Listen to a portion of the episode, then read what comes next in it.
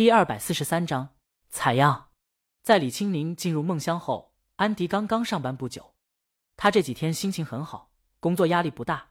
昨天还刚看了偶像的演唱会，就不知道为什么，在看偶像演唱会的时候，他脑海里时不时的闪过大魔王，想如果大魔王来这边开演唱会就好了，或者宣发一下《Sugar》这首歌，到时候指不定他还能多收不少服务费呢。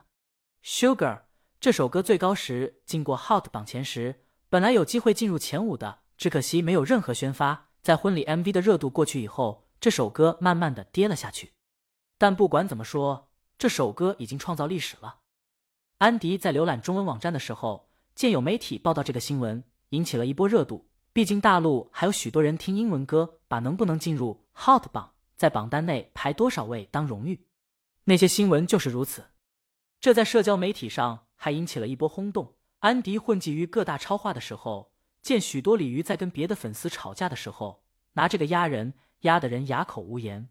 这其中天王粉最多，不过孟在行和鲤鱼的关系让他们的粉丝不大能吵起来。当然，这结论不排除某些极端粉，但这热度也就这样了。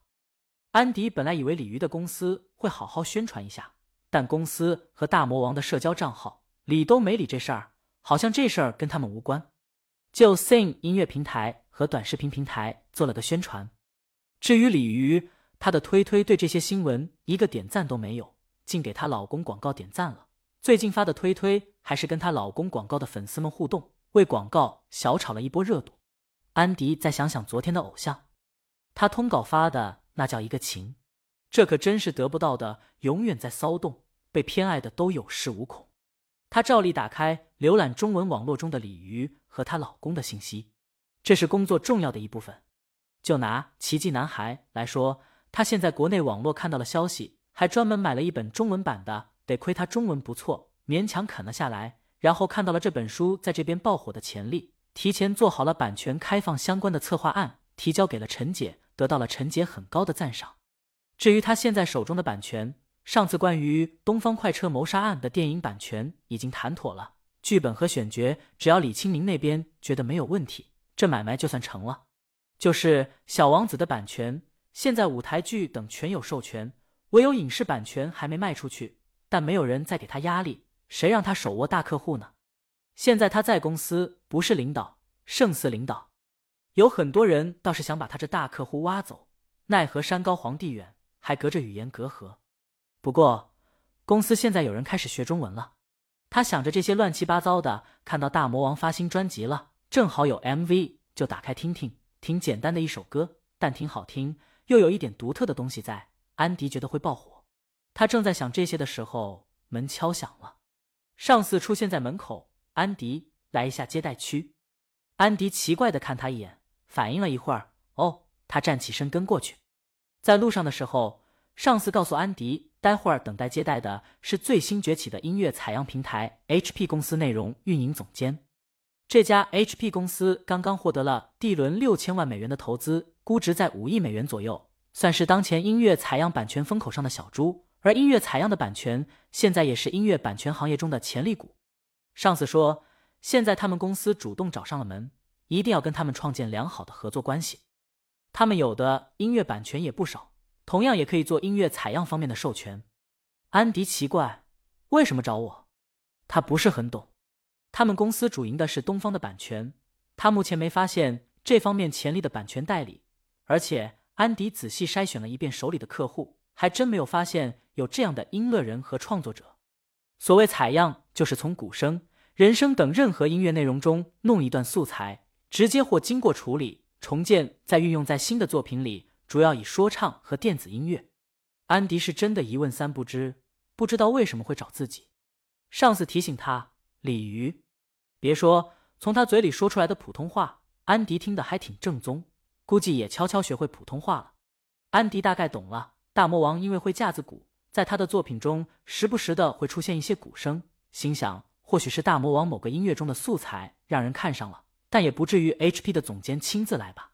他怀着疑惑，跟这位三十左右、留着大胡子、有些壮的总监在公司接待区见了面。他们相互问候后坐下，总监先打开手机，打开他们的平台，让安迪看一个用户的账号，请问这个账户您认识吗？这账号头像用的是锦鲤工作室的 logo，在账号相关信息一栏中也简单写了锦鲤工作室，除此之外别无他话。但安迪一看就知道，这应该就是锦鲤工作室，应该是我的一个非常尊贵的客户，但究竟是不是，我得确认一下。安迪把手机还给他，总监在等着。安迪看一下他上司。他上司忙提醒这位总监：“现在那边正是午夜。”这位总监忙道歉。不过，既然 logo 和名字都对得上，应该八九不离十了。他就继续讲下去。他说：“这个账号在最初名字是随便取的，谁也不知道他的身份。当然，对于一个新账号而言，也没人在乎。就这个默默无闻的账号，在一个多月以前上传了第一个音乐采样，那是一段架子鼓独奏，不到六秒。”那是很平平无奇的日子的午夜，既不是西方传统节日，也不是东方传统节日。当时这个账号没有头像，没有介绍，更没有粉丝。这个平平无奇的账号就在这么一个平平无奇的日子里上传了这个账号中的第一个作品。但他发布的这个不到六秒的古典独奏一点也不平平无奇。这不到六秒的古典独奏在当时引起的轰动并不大，但金子总要放光的，在他们的平台游快。他们有个新入库作品的展示，这个作品在新入库作品展示中展示了五天，在这五天内，这六秒的古典独奏从新入库作品飙升到了近期最热，继而牢牢占据榜首，在十天后飙升到了热度最高。现在一个多月过去了，它成为了销售榜最高，而且还在一骑绝尘的上扬中。